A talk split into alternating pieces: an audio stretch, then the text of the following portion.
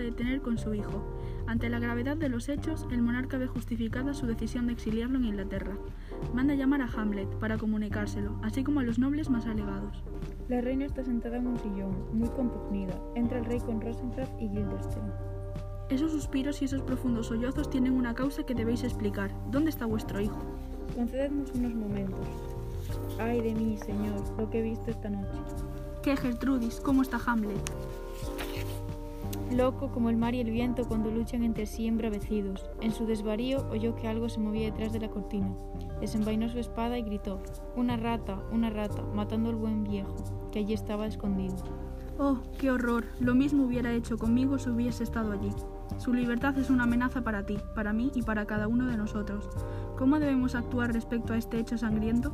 Nos echarán la culpa a nosotros por no haber refrenado a este joven loco impetuoso y dejarle rondar suelto por ahí.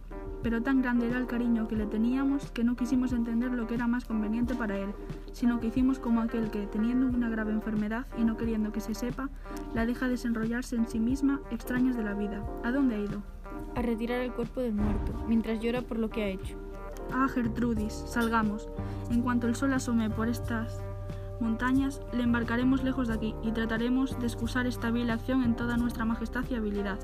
¡Eh, Gildersten! Amigos ambos, id a buscar ayuda. Hamlet en su locura ha matado a Polonio y le ha sacado rastras del dormitorio de su madre.